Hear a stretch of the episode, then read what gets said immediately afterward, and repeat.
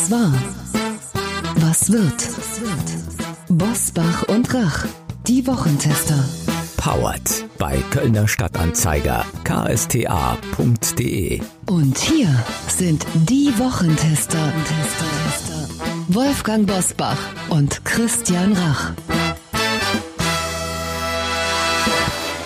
Hallo und herzlich willkommen. Christian Rach hier aus Hamburg. Aus der Weltstadt Bergisch Gladbach meldet sich Wolfgang Bosbach. Ja, wir testen für Sie wieder die Woche. Heute mit Jogi Löw, Elon Musk und Peter Maffay. Und mit einem der drei sprechen wir gleich. Die Woche besser verstehen. Was war, was wird und darauf können Sie sich in dieser Woche freuen. Auf dem Prüfstand der Wochentester. Angst vor dem zweiten Lockdown. Verlieren wir die Kontrolle über das Virus? Kritik an der Mannschaft. Verspielt Jogi Löw seinen WM-Ruhm. Kultur vor dem Aus. Vergisst die Politik die Künstler? Als Gäste begrüßen die Wochentester Rockstar Peter Maffei und direkt aus der Redaktion des Kölner Stadtanzeiger Sarah Brasak mit dem aktuellen Corona-Check.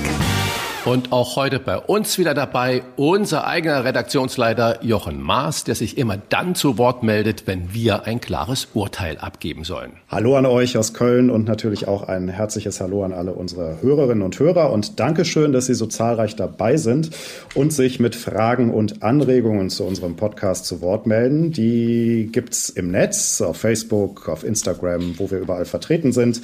Da gibt's die einen, die uns vorgeworfen haben nach der letzten Folge, dass wir spalten würden würden, weil Ranga Yogeshwar und Florian Schröder in der vergangenen Folge das Auseinanderdriften der Gesellschaft beklagt haben.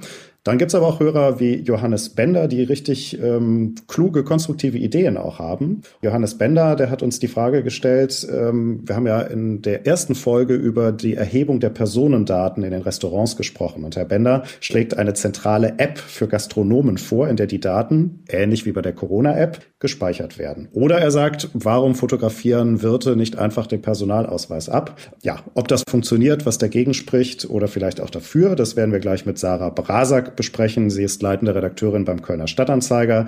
Heute die erste in unserem Corona-Check, denn wir wollen Ihnen ab sofort jede Woche ein Update geben, einen kompakten Überblick über die aktuelle Corona-Gefahr, was beschlossen wurde, was die Regeln sind und wie Sie es von uns gewohnt sind, das Ganze natürlich mit klarer Einordnung. Erklären statt belehren und nun zurück zu euch. Jochen, nur ganz kurze Ergänzung. Der Hörer hat natürlich recht und es gibt solche Apps schon, die man herunterladen könnte. Die sind allerdings alle auf Privatinitiative entstanden, auf privatem Geld gebaut und die sind natürlich nicht bundeseinheitlich. Und äh, vermutlich hat unser Hörer recht, wenn er eine bundeseinheitliche App fordert, aber vielleicht können wir da Frau Brasak ja auch zu fragen. Und jetzt testen wir die Woche. Wie war die Woche? Wolfgang Bosbach und Christian Rach sind die Wochentester. Tester. Wolfgang, aber bevor wir mit Peter Maffei sprechen, ich freue mich ja wirklich drauf auf das Gespräch mit ihm. Lass uns mal bitte kurz über Fußball sprechen, über Yogi Löw. Man kann sich nicht mehr hundertprozentig mit dieser Nationalmannschaft identifizieren. Das sage nicht ich, sondern das hat Bastian Schweinsteiger gesagt. Einer, der ja großen Anteil hatte an den Sommermärchen der vergangenen Jahre. Und Jogi Löw, was sagt der dazu? Der hat die diese Woche die Kritik an der Leistung des Teams wirklich ein bisschen abgebügelt, hat gesagt, da stehe ich drüber, Kritiken lese ich nicht. Ist das die richtige Einstellung, Wolfgang? Das, das sagen Politiker auch gerne, wenn sie schlechte Kritiken bekommen. Bei guten Kritiken würden sie das wahrscheinlich nicht sagen, aber es ist so, wie das allgemein bei Kritiken ist, wenn sie sachlich fundiert gut begründet sind, dann sollte sie auch ein Bundestrainer ernst nehmen. Kritik um der Kritik willen, weil der Autor irgendwie was äh, zu kritisieren hat oder kritisieren möchte, das sollte man nicht so wichtig nehmen. Ich weiß nicht, ob das die richtige Einstellung ist, zu sagen, Kritiken interessieren mich nicht. Aber Christian, sind wir nicht Fußball mäßig ein bisschen zu verwöhnt. Ich meine, woanders wird auch gut Fußball gespielt und Schweiz ist ja keine Laufkundschaft, die man an die Wand spielen kann. Naja, natürlich sind wir verwöhnt und die Ansprüche, die sind ja äh, auch richtig hoch. Ich glaube, wir haben vier oder fünf Sterne da auf der Brust hängen und äh, das ist natürlich was. Und wenn wir sehen, dass wir im Moment eigentlich nur zwei Themen haben, äh, die uns täglich bewegen, das eine ist Politik und Corona und das andere ist natürlich Fußball. Wie kann das wieder stattfinden? Und Äh, ich bin äh, auch wirklich froh, dass man auch noch über was anderes sprechen kann, außer über Corona. Aber generell möchte ich mich jetzt gar nicht in diese tagesaktuelle Diskussion, muss Yogi Löw gehen oder zurücktreten oder wie geht er mit Kritik um einschalten, weil ich bin da zu wenig Fußballexperte. Nur was mich eigentlich umtreibt, hätte Yogi Löw nicht nach der WM Niederlage, frühen Ausscheiden in der Vorrunde schon sagen sollen, Menschenskinder, wir haben so ein tolles Zeitalter gehabt mit dieser Nationalmannschaft Sommermärchen in Deutschland, Weltmeistertitel in Brasilien und jetzt sind wir da ausgeschieden. Es ist an der Reihe, dass da ein neuer kommt, weil wir wissen ja, neue Trainer, die kehren eigentlich gut, weil Fußball ist natürlich auch ein psychologisches Geschäft. Hätte er nicht schon damals in Moskau oder nach Moskau sagen müssen, Jungs und Mädels, das war's. Die Rufe sind damals schon laut gewesen, aber ich kann sogar menschlich verstehen, dass Jogi Löw sagt, also mit dem enttäuschenden Abschneiden bei der WM in Russland möchte ich meine ansonsten glanzvolle Karriere als äh, Bundestrainer nicht beenden. Es, es würde ihm doch keiner seine wirklichen Erfolge irgendwie abspenstig machen. Niederlagen gehören da zu dem Geschäft. Und äh, ist es nicht so, dass auch in der Politik wie im Sport oft es verpasst wird, den richtigen Moment des Abgangs zu finden. sagt man so gerne. Man sollte immer dann gehen, wenn es am schönsten ist. Und äh, auf dem Höhepunkt des Ruhmes aufzuhören, ist eigentlich das, was man jedem gönnt, der einen großartigen Erfolg hatte, wie Yogi Löw. Aber 2014, das ist jetzt schon sechs Jahre her und er möchte sich nicht auf den alten Lorbeeren ausruhen, sondern neue ernten. Ob das gelingt, ist allerdings nicht sicher. Er hätte ja auch was Neues machen können, äh, einen neuen Trainerjob annehmen können oder mit uns zum Beispiel in Podcast, wo wir ihn dann immer dazuschalten, so wie Jochen Maas, wenn es um Die Urteile geht. Das dass Klare. Wir dann, dass wir dann sagen, lieber Yogi Löw, komm jetzt und sag uns hier deine Meinung und als äh, weißer dritter Herr wäre er doch vielleicht gar nicht verkehrt in unserer Runde, oder? Das stimmt. Wir versuchen Jogi Löw zu bekommen in eine der nächsten Folgen. Trotzdem, jetzt seid ihr erstmal dran. Euer klares Wochentesterurteil Jogi Löw. Verspielt er gerade seinen WM-Ruhm oder nicht? Also ich sage, jetzt muss er weitermachen und jetzt muss er zeigen und beweisen, dass er einen Plan hat. Und wenn das gelingt, dann ist er unser Held. Wenn die Fußball-Europameisterschaft 2021 vorausgesetzt, sie findet statt, erfolgreich verläuft, dann verspielt er seinen WM-Ruhm nicht. Aber wenn die Europameisterschaft ähnlich enttäuschend verläuft wie die Weltmeisterschaft 2018, dann ja. Fragen wir doch, fragen wir doch. Wolfgang Bosbach und Christian Rach sind die Wochentester. Tester, Tester. Es sollte das Peter Maffay-Jahr werden. Deutschlands erfolgreichster Rockstar wurde 70 und steht seit über 50 Jahren auf der Bühne. Er war gerade auf Jubiläumstournee, als sein Bassist von der Bühne stürzte und, ein Unglück kommt selten allein, sein Keyboarder erkrankte. Und dann kam auch noch Corona. Back to Life, so kündigte Peter Maffay am 2.10. bei einem Konzert in der Berliner Waldbühne an. Nach einem halben Jahr ohne Live-Auftritte. Wie er sich dabei gefühlt hat und wie viel Angst er persönlich vor dem Virus hat, darüber unterhalten wir uns heute mit ihm. Ja, lieber Herr Maffay, herzliches Dankeschön noch einmal für Ihren Besuch in meinem damaligen Bundestagsbüro. Das war für meine Mitarbeiterinnen in erster Linie der Höhepunkt ihres Lebens. Das freut mich. Gerade die erste Frage, wie war das eigentlich jetzt Back to Life? Berliner Waldbühne, unglaublich tolle Atmosphäre. Normalerweise 20.000 Zuschauer und jetzt durften unter Corona-Bedingungen, ich glaube, etwa 4.000 Leute da kommen. Äh, haben die genauso laut gesungen wie 20.000 oder ist das eher dann eine kleine andere Atmosphäre? Wie ging es Ihnen damit? Der Auftakt zu unserer Tour so positiv und so euphorisch, dass wir uns einen solchen Abgang von der Bühne, eine solche Unterbrechung der Tour am Anfang gar nicht vorstellen konnten. Das Ganze passierte von einem Augenblick auf den anderen. Wir mussten improvisieren, spielten Hamburg trotzdem und Berlin noch in veränderter Form. Das war grandios und das Publikum war, war fantastisch. Ich hatte gehofft, die Tour fortsetzen zu können, aber durch den Ausfall von zwei maßgeblichen Musikern äh, war das dann nicht mehr möglich. Und äh, Sie haben schon erwähnt, nachher kam der Lockdown für alle, die auf der Bühne stehen. Und der hält bis heute an. Es gab nur eine ganz kurze Unterbrechung, wo es auch neulich in Berlin in der Waldbühne, da haben wir ein Konzert gespielt in einer Reihe von mehreren, ich glaube insgesamt vier waren es. Und das war eine wunderbare Unterbrechung, äh, ein Konzert mit Hygienevorschriften, so wie sie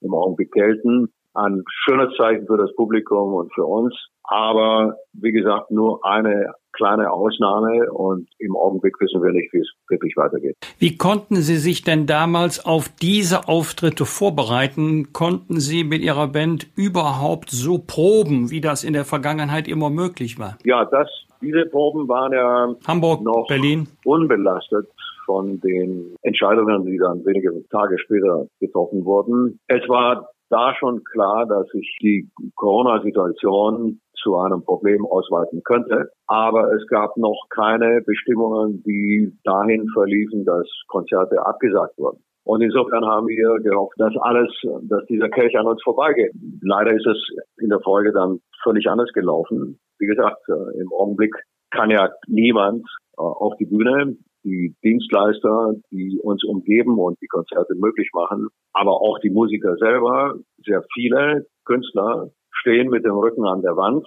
Es gibt viele Existenzen, die bereits zusammengebrochen sind, Strukturen, gesunde Strukturen, die bis vor wenige Monate noch völlig intakt waren und funktioniert haben, die gibt es nicht mehr. Und wenn diese Entwicklung weiter anhält, dann wird das Feld, von dem ich spreche, noch weiter ausgedünnt. Und äh, ich, ich sehe im Augenblick auch zu wenig Anstrengungen äh, von der Politik, diesen Leuten, die immerhin den sechs stärksten Wirtschaftszweig in der Bundesrepublik ausmachen, äh, zu Hilfe zu kommen. Herr Maffay, hätten Sie denn eine Idee, wie das gehen könnte, die Hilfe der Regierung? Nach meiner Erfahrung sind diese Hilfen in den seltensten Fällen bis jetzt bei den Akteuren tatsächlich angekommen. Äh, ich bin in Kontakt mit vielen meiner Kollegen. Ich bin in Kontakt mit Veranstaltern und äh, dem Umfeld, das diese Veranstalter umgibt, nämlich die Dienstleister. Und wenn Hilfen angekommen sind, dann reichen sie nicht aus. Wie gesagt, in den meisten Fällen sind diese Hilfen nicht angekommen, weil das Verteilersystem so komplex ist. Und äh, ich glaube, die Regierung äh, bzw. die da zuständigen Stellen bewältigen einfach dieses Problem nicht. Sie, sie können das nicht. Das, was behandelt wurde im Kanzleramt zwischen dem Bund und den Ländern, geschah ja. ja alles vor dem Hintergrund, einen zweiten Lockdown wie im Frühjahr zu verhindern. Kann man sagen, das, was jetzt die Künstlerinnen und Künstler erleben, ist zwar kein rechtlicher, aber ein faktischer Lockdown, weil die allermeisten Veranstalter sagen, es äh, rechnet sich nicht recht, unter diesen äh, Bedingungen große äh, Konzerte durchzuführen. Decken ist seit über einem halben Jahr jetzt ein Lockdown. Sie müssen sich das so vorstellen, wir, wir sind von 100 mit einer Vollbremsung auf null runtergefahren. Und, äh, und es gibt auch keine Konzepte, die, die ökonomisch, Sie haben es schon angedeutet, funktionieren dermaßen, dass sich die Branche selber reguliert und selber hilft. Äh, wenn wir das könnten, wenn, wenn wir, wenn mehr Zuschauer beispielsweise in den Konzerten zugelassen wären und diese Exempel in, in uh, Berlin zum Beispiel haben gezeigt, dass das machbar ist. Wenn wir die Möglichkeit hätten, mehr Leute in die Konzerte reinzubringen, große oder kleine, das ist ja im Verhältnis das Gleiche, äh, dann würde sich die Branche von selbst erholen, würde sich selber, ich sag mal, aus dem Schlamassel ziehen können. Aber auch diese Möglichkeit ist uns verwehrt. Das heißt, da kommen Bestimmungen zustande, die einfach eine Zahl an zulässigen Publikum definieren und mit der äh, kommt kein Veranstalter klar. Das wird so nicht funktionieren. Diese Zahl äh, schließt sich mir auch nicht. Also wenn man in der Waldbühne bei 22.000 Leuten Massenvermögen äh, 4.500 Leute Publikum zulässt und ich sehe mir die Situation an, dann schätze ich persönlich die Situation so ein, dass man da ohne weiteres 2000 Leute mehr reinlassen könnte. Ich glaube, damit würde man die äh, Grenze überspringen und, und anfangen, in einem wirtschaftlichen Bereich hinein zu geraten, der es ermöglicht, auch alle Mitarbeiter, die an einem solchen Konzert beteiligt sind, zu bezahlen und die Künstler, die, die da mitwirken. Es mag sein, dass die Wissenschaft da zu einem Ergebnis gekommen ist, das wir jetzt vorliegen haben, aber mir erschließt sich nicht, wo die Argumentation für diese Zahl wirklich äh, herkommt. Ähm, vielleicht ist ja das die Grundlage, warum es im Land immer eine härtere, hitzigere Stimmung gibt und wo sich zwei Lagen unversöhnlich gegenüberstehen. Und äh, man sieht ja auch in, in Künstlerkreisen äh, Michael Wendler, Xavier Naidu, die sagen alles dummes Zeug. Und äh, wie kriegt man beide Lager versöhnt? Und und was würden Sie in Naidu oder Wendler sagen, wenn Sie den treffen?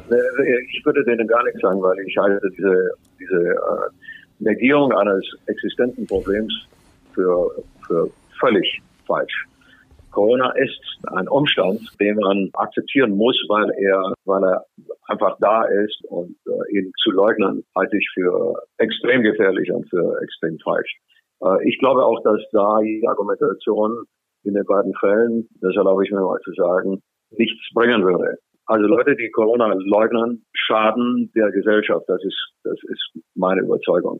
Und sie schaden nicht nur sich selbst, sondern auch vor allem anderen. Was könnte man für die Künstler tun? Man müsste die, die äh, Eckwerte, die im Augenblick gelten, auf den Prüfstand stellen und fragen, ob diese Zahl der zulässigen äh, Konzertbesucher, ob sie stimmt oder nicht, ob sie Gefahr, sich in einem Konzert anzustecken, unter den Hygienevorschriften, die sonst gelten, immer noch besteht. Mir ist kein einziger Fall in der, in der Waldhöhle bekannt, der auf Corona zurückzuführen ist, also eine Ansteckung dort, dass man auf die volle Kapazität aufläuft, das kann ich mir im Augenblick nicht vorstellen. Da würde ich mit jedem übereinstimmen, der sagt, der Abstand untereinander muss gewahrt werden und, und folglich kann man gar nicht die volle Kapazität erreichen. Aber die Zahl, die jetzt im Augenblick gilt, halte ich für fragwürdig. Zumindest müsste man das noch einmal beleuchten. Wenn man da mehr Leute reinkriegt, dann würde sich die Branche von selber und durch eigene Initiativen erholen können. Und diese Chance muss man haben, wenn man nicht will, dass dieser ganze Bereich unserer Kulturlandschaft vor die, vor die Wand brettert. Sie haben äh, mehrfach, auch wie ich finde, dankenswerterweise von den Dienstleistern gesprochen. Kann es sein, dass die Entscheidungsträger immer nur die Künstler, die Pop- und Rockstars vor Augen haben und nicht die Dienstleister, die für eine solche Veranstaltung notwendig sind. Das ist ja äh, Bühnenbau, das ist Licht, das ist Ton, Security, Catering, alles was dazugehört, Ticketverkauf, Tickethandel. Äh, das sind ja die, die man nicht auf der Bühne im Scheinwerferlicht sieht. Kann es sein, dass die äh, vergessen werden? Ähm das wäre jetzt eine Mutmaßung und das will ich niemandem unterstellen, der sich ernsthaft mit dieser Thematik auseinandersetzt. Ich glaube, wir haben es zu tun mit einem sehr komplexen Wirtschaftszweig, der davon lebt, und Sie haben es erwähnt, dass ein Netzwerk von Dienstleistern die Voraussetzungen für die Auftritte der Künstler überhaupt erst ermöglichen. Diese Strukturen muss man kennen, um zu wissen, mit welchen Problemen sie im Augenblick zu kämpfen haben. Wenn man das reduziert, beziehe mich nochmal auf Ihre Bemerkung, äh, auf wenige Künstler, dann ist das falsch. Im Übrigen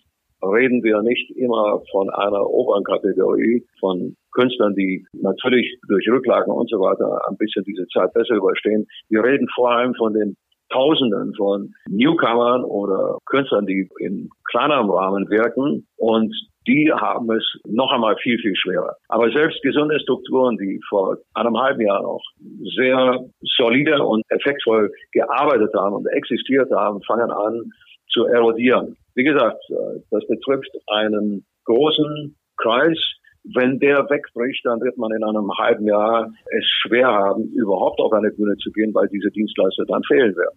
Dürfte ich mal einen Vorschlag machen, Herr Maffei? Warum gehen Künstler wie Sie, Udo Lindenberg, äh, die Toten Hosen und so weiter, die wirklich das Land über Jahrzehnte hin geprägt haben und so viel Freude gespendet haben, wenn ihr euch doch zusammenschließt und sagt, Menschenskinder, Frau äh, Merkel, Frau Bundeskanzlerin, wir müssen miteinander sprechen, weil ihr seid ja die, die Spitze der Künstler, die erfolgreichen, Mädchen, auf die man auch hört.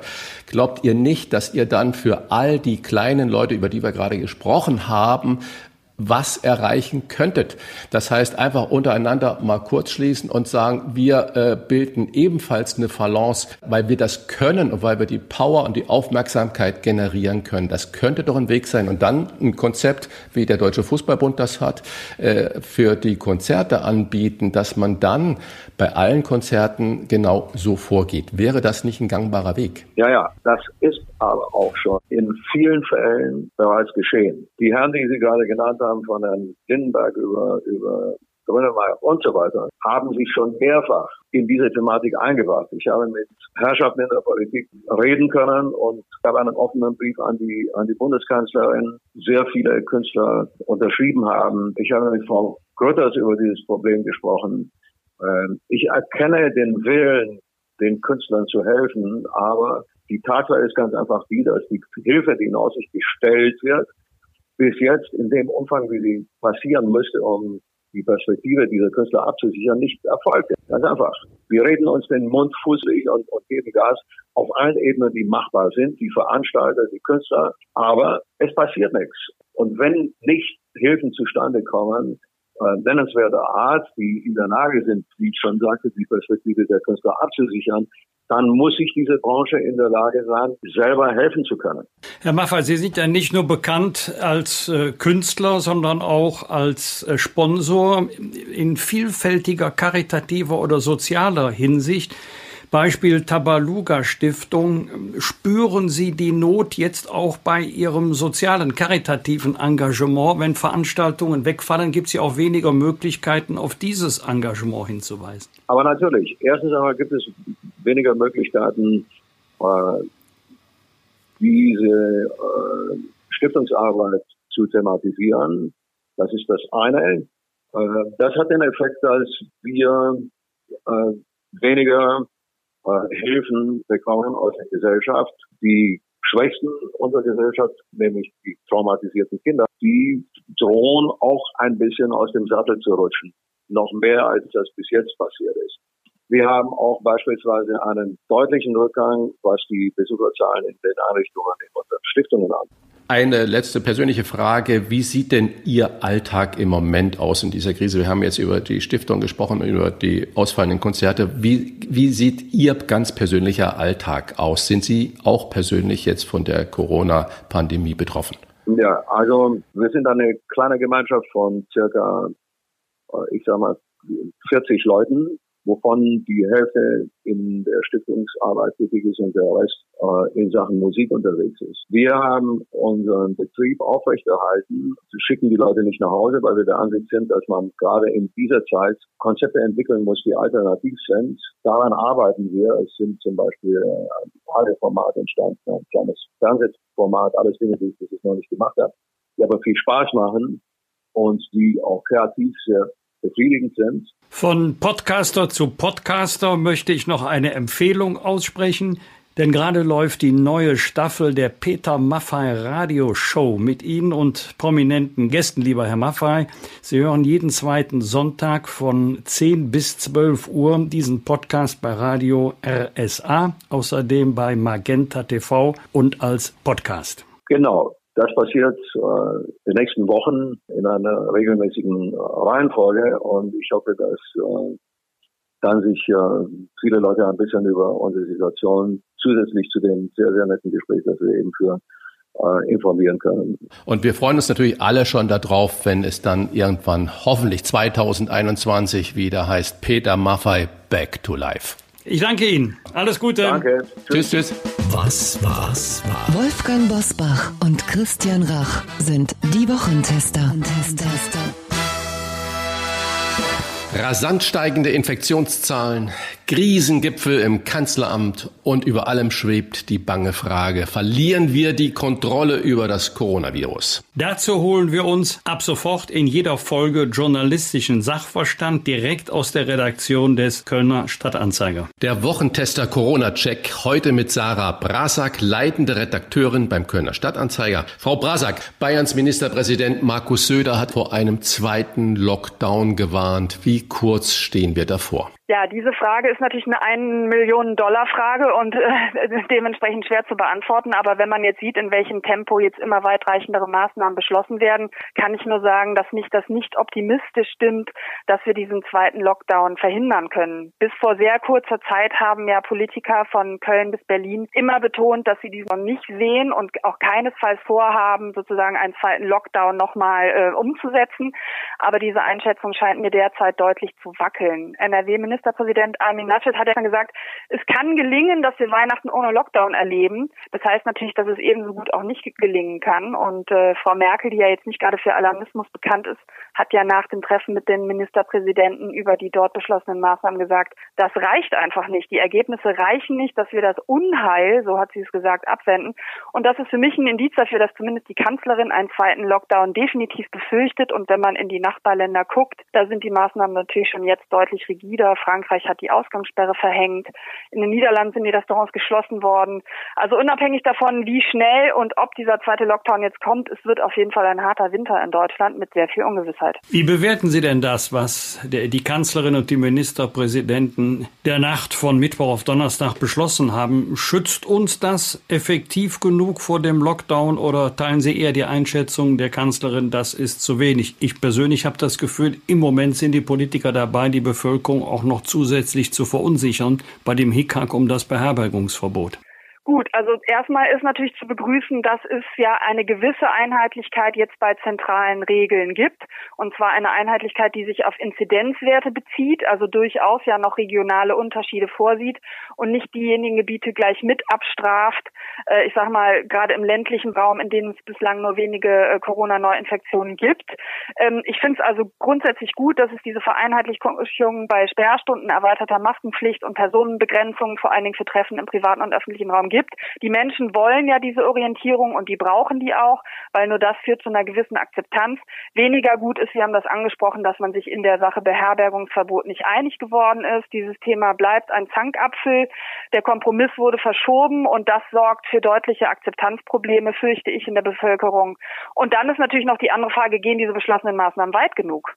Ähm, und da zumindest zeigt sich ja die Kanzlerin sehr beunruhigt, spricht davon, dass die Grundstimmung sei, dass jeder sich ein kleines Schlupfloch suchen möchte, so nach dem Motto, äh, die anderen müssen was tun, aber wir nicht. Und viele Löcher machen bekanntlich dann wieder einen Flickenteppich und das ist ein Problem. Frau Brasak, wenn man noch ein Beherbergungsverbot äh, sehen, ist das einfach nicht so gedacht, dass man die Herbstferien damit einfach blockiert und sagt, danach am 8. November sprechen wir dann darüber, da sind die Ferien vorbei, aber die nächsten Ferien stehen ja dann schon vor der Tür. Äh, wie wird man damit umgehen? Ist Griechenland die Alternative äh, gegenüber Nord- und Ostsee oder Bayerischen Alpen?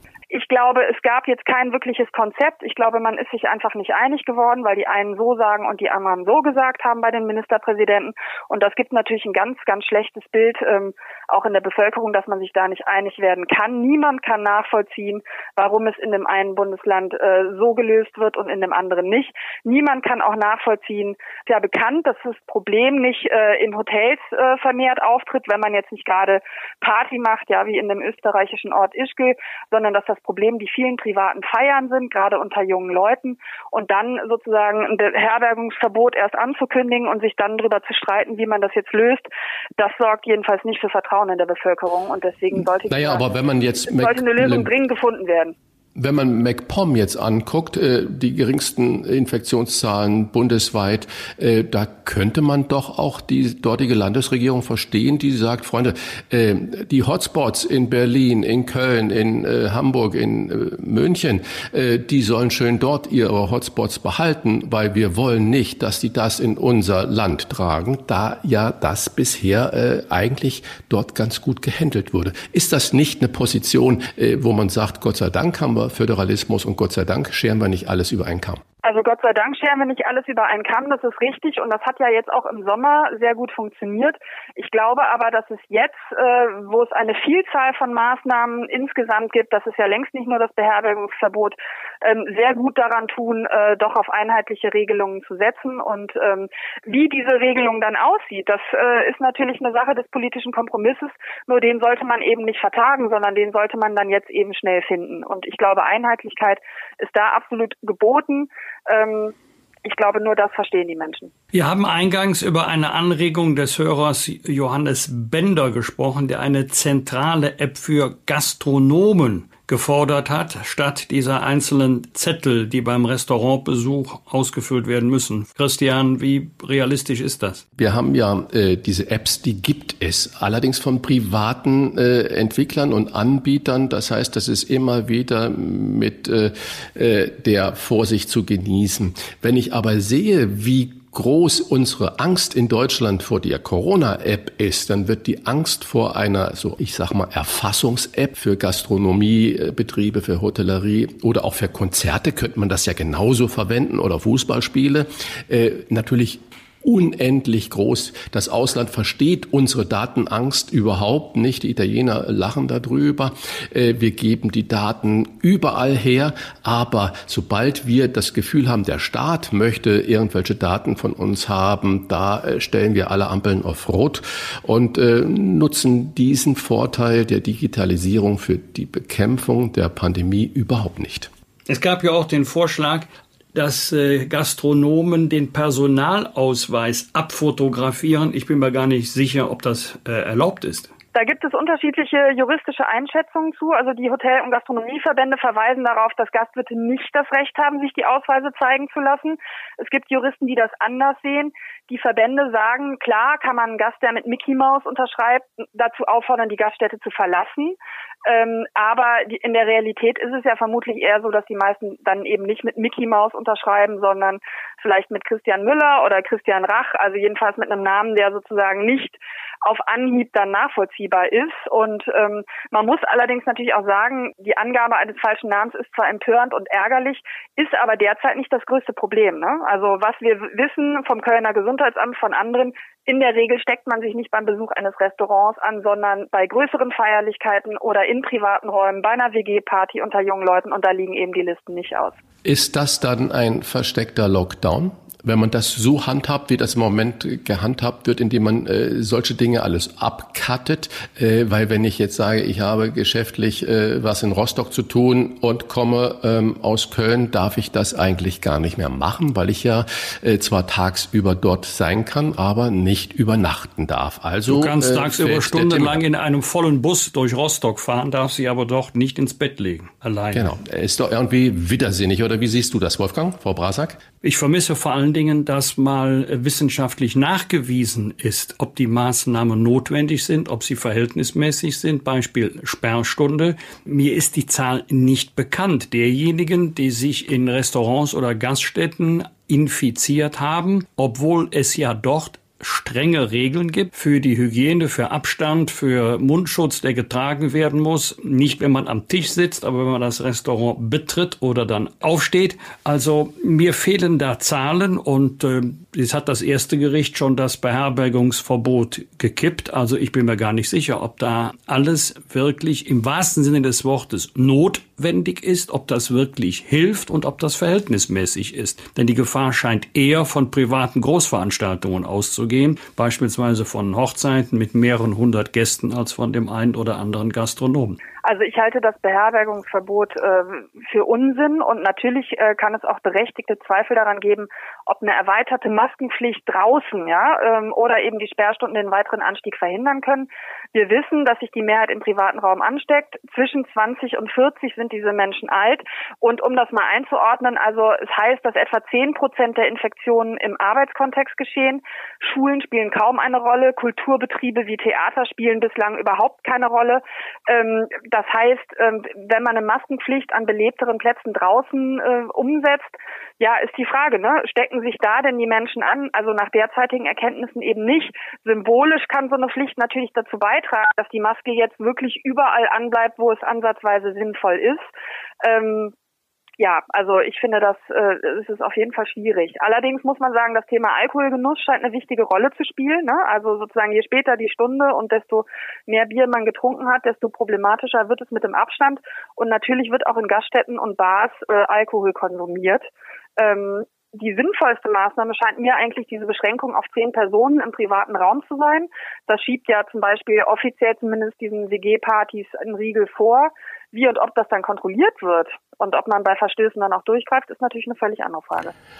Oder könnte man dann nicht auch äh, provokativ sagen, Schweden lag richtig? Diese Provokation, die sagt jedenfalls Elon Musk.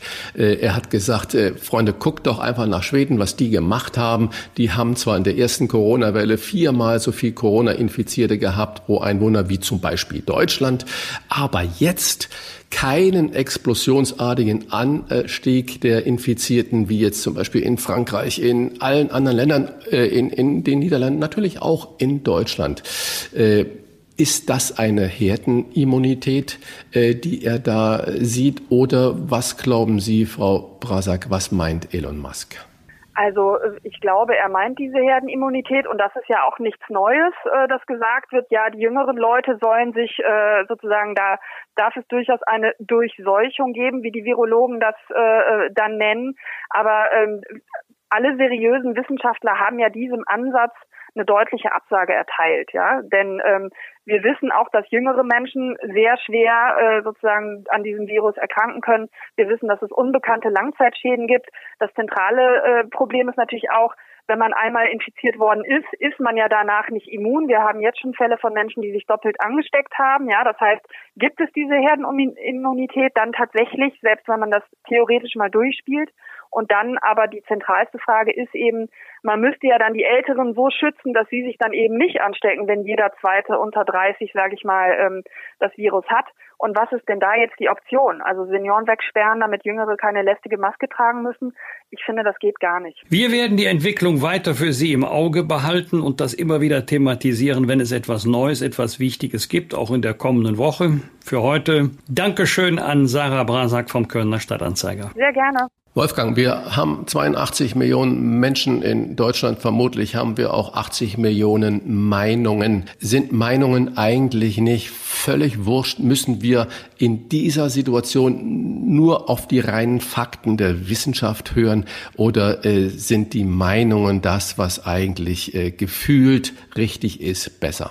Also wenn Meinung kombiniert wird mit Ahnung, mit Zahlen, mit Daten und Fakten, also wenn man seine Meinung sachlich gut begründen kann, dann sollte man auch die Meinungen ernst nehmen, die man möglicherweise selber nicht teilt. Also alle, die die Maßnahmen oder die Beschlüsse kritisch sehen, deren Sinnhaftigkeit in Zweifel zu stellen, abzuqualifizieren als Aluhutträger, Verschwörungstheoretiker, wird der Sache nicht gerecht. Wir haben traditionell 80 Millionen Bundestrainer. Wir haben jetzt seit Frühjahr etwa 80 Millionen Virologen, Epidemiologen, Leute, die sich genau auskennen. Und wir haben sehr, sehr, sehr viele, die sich intensiv mit diesen Themen beschäftigen, aber auch kritisch auseinandersetzen. Ich kann uns und ich kann der Politik nur raten, äh, die Kritiker, die mit guten Argumenten antreten, auch ernst zu nehmen. Und genau das machen wir jetzt in unserer Rubrik Rauf und Runter. Rauf und Runter. Wolfgang Bosbach und Christian Rach sind die Wochentester. Tester. Tester. Wir geben Ihnen an dieser Stelle unsere ganz persönliche Bewertung über das ab, was wir in dieser Woche gut oder schlecht fanden. Daumen hoch oder Daumen runter, klare Urteile sind gefragt. Lieber Wolfgang, gab es für dich in dieser Woche etwas, wo du gesagt hast, Daumen hoch oder runter? Im Grunde gab es beides. Gefreut habe ich mich über den Friedensnobelpreis für das Welternährungsprogramm und maßlos geärgert habe ich mich über die x-te Raserei von PS Protzen, äh, diesmal mit, äh, wieder mit einem Todesopfer auf der A66 und ich frage mich, wie viele Menschen noch sterben müssen, bis man diesem wahnsinnigen Treiben erfolgreich Einhalt bieten kann. Aber weißt du, was mich diese Woche wirklich aufgeregt hat? Zwei Dinge, über die ich eigentlich gar nicht mehr sprechen wollte. Das eine, äh, Trump, äh, ich kann es auch nicht mehr hören, aber dann steht der Kerl in Miami oder in Florida auf der Bühne und sagt, ich küsse euch alle, die schönen Frauen und auch die Kerle und äh, keine Angst vor Corona. Das finde ich also unsäglich. Ich verstehe nicht, was ihn treibt.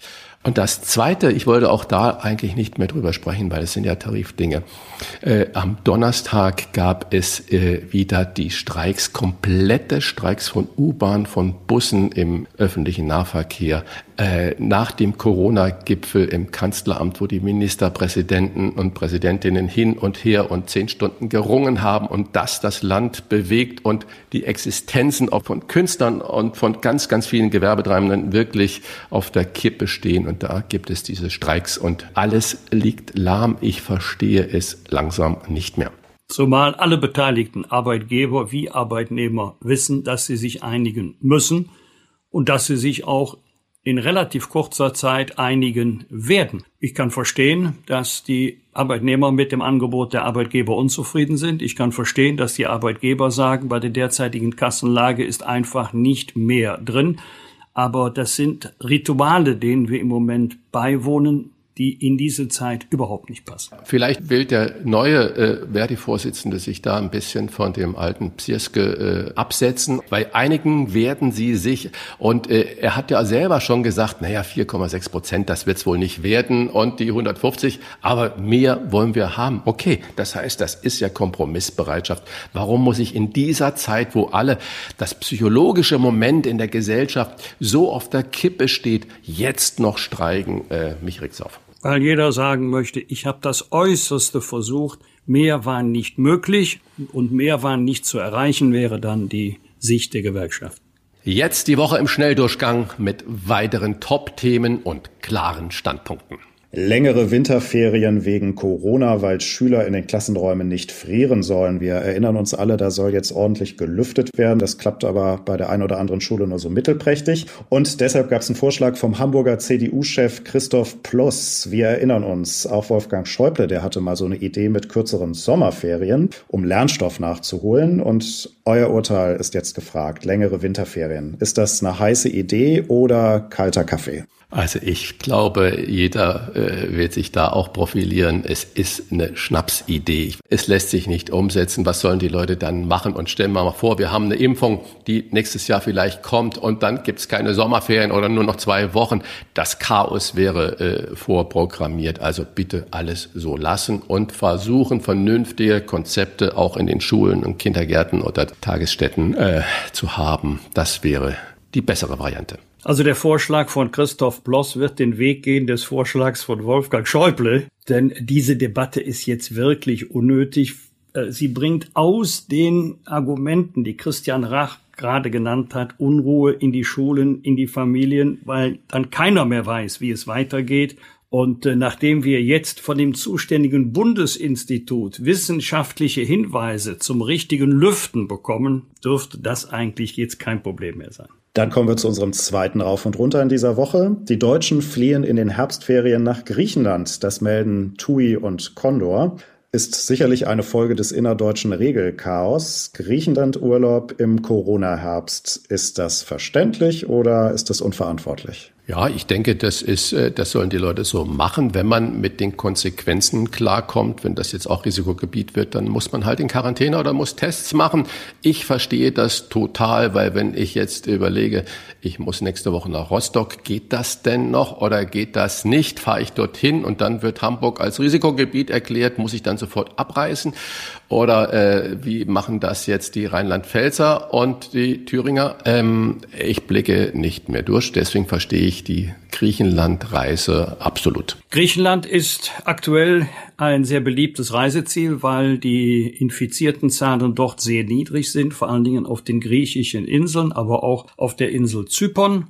Und äh, ich kann jeden verstehen, der vielleicht schon vor Monaten den Urlaub gebucht hat, der sich auf diesen Urlaub gefreut hat. Und äh, die Bossbass bleiben zu Hause. Ich persönlich würde es nicht tun, aber ich gehöre zu den wenigen Menschen, die nicht von anderen Menschen verlangen, dass sie meine Meinung unbedingt teilen oder mein Verhalten für richtig erachten. Das muss jeder selbst entscheiden, äh, zumal ja auf den Flügen selber und auch vor Ort Sicherheitsbedenken gelten, aber auch eingehalten werden durch die Abstands- und Hygieneregeln. Und wer sich auf diesen Urlaub gefreut hat, dem gönne ich auch den Urlaub.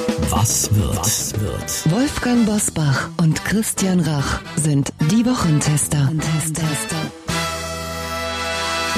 Am kommenden Dienstag startet die neue Staffel von The Masked Singer bei Pro7. In dieser Musikshow stecken Promis unter den Masken der Künstler. Christian, guckst du dir sowas an? Also meine Familie sieht das gerne. Also ich finde, es ist eine toll gemachte Show und äh, es ist was Neues. Es ist nochmal so eine Sache, wo ich sage, wenn man am Abend nichts anderes vorhat und wirklich Fernsehen guckt, dann ist es eigentlich eine schöne, spannende Abendunterhaltung. Und äh, was ich aber ja wirklich auch sagen muss, äh, die wissen wirklich nicht, wer da drin steckt. Und das finde ich ganz spannend. Schade finde ich, dass alle anderen das wieder nachmachen. Aber so ist das Leben. Das ist bei Autos so, das ist bei den Klamotten so, das ist überall so. Also ähm, ich finde, es ist eine gute Show, ja.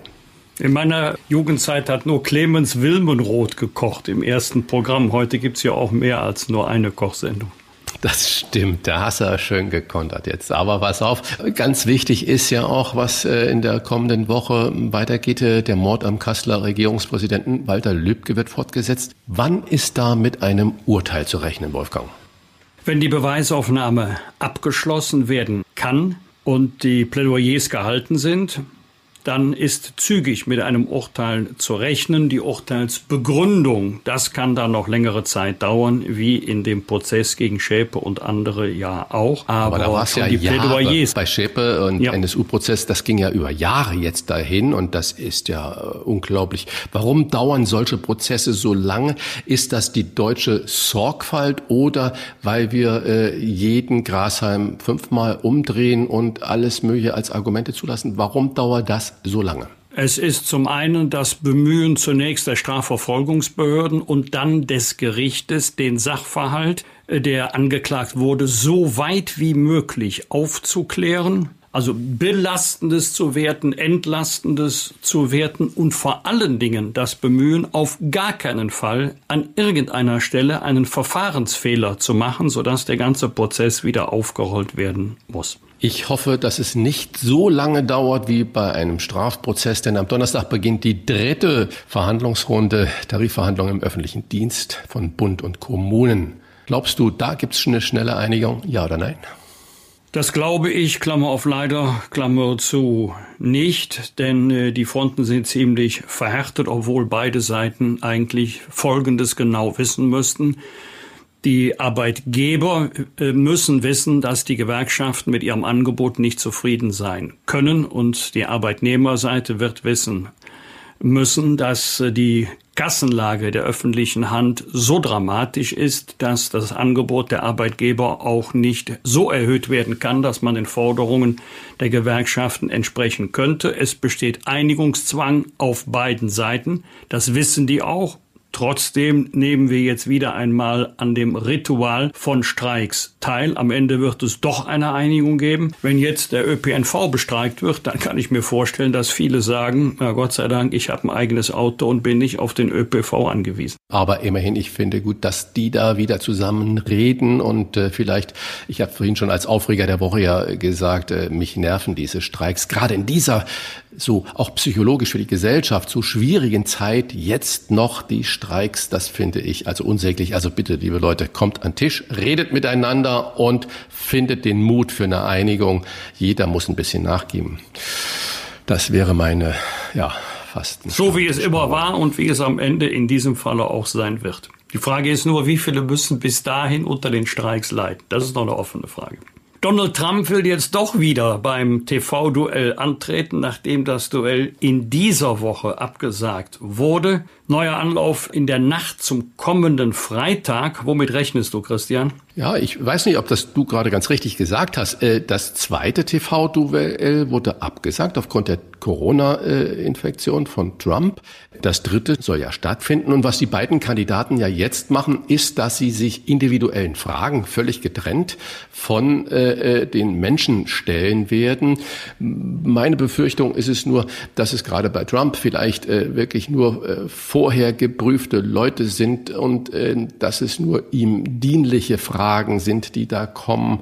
Ich hoffe, dass die Sender, die das dann übertragen oder die, die Online-Netzwerke, die das übertragen, auch wirklich fair sind und da auch kritische Fragen zulassen. Dann wäre es vielleicht ein Mehrwert besser, als wenn die sich gegenseitig die Köpfe einhauen. Also ich hoffe, dass äh, das Wertepublikum da irgendwie was Neues erfahren kann. Aber meine Hoffnung. Meinst du, er wird zu einem präsidialen Verhalten zurückkehren oder rechnest du damit, dass er sich auch dann so verhält wie in den letzten Jahren?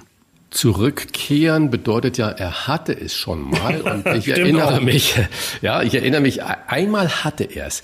Und weißt du, wann das war? Und da war ich eigentlich ganz beruhigt. Nach seiner Wahl vor vier Jahren äh, hat er eigentlich auf der Pressekonferenz, nachdem es feststand, dass Hillary Clinton äh, es nicht gewonnen hat, ist er mit seiner gesamten Familie auf der Bühne und da schlug er relativ versöhnliche Töne an. Ich erinnere mich noch ganz genau. Und dann dachte ich, hoppla, vielleicht Jetzt die Kurven Ganze, bekommen. ja, vielleicht war das ganze ja vorher im Wahlkampf nur wirklich Getöse, dass da ein ungeheuerlicher, starker, emotionaler Mensch da äh, draufhaut, äh, was wir gar nicht gewohnt sind in Deutschland. Aber äh, das klang ja jetzt gerade ganz gut. Aber das war bei der äh, Amtseinführung, bei der Vereidigung da vorm Weißen Haus war das schon alles wieder äh, Schnee von gestern und da hat er ja diese berühmte Rede gehalten. Also ich habe äh, nicht viel Zutrauen in präsidiales Verhalten. Das war die dritte Folge der Wochentester. Wenn Sie Kritik, Lob oder einfach nur Anregungen für unseren Podcast haben, schreiben Sie uns auf unserer Internet- und auf unserer Facebook-Seite. Im Internet diewochentester.de. Fragen gerne per Mail an kontakt@diewochentester.de und wenn Sie uns auf einer der Podcast-Plattformen abonnieren und liken, freuen wir uns natürlich ganz besonders. Danke für Ihre Zeit. Wir testen auch kommenden Freitag gerne wieder die Woche. Was war, was wird. Punkt 7 Uhr sind wir für Sie da. Schalten Sie ein. Eine schöne Zeit und bleiben Sie gesund. Was war? Was wird? Wolfgang Bosbach und Christian Rach sind die Wochentester. Ein Maßgenau Podcast. Powered bei Kölner Stadtanzeiger ksta.de.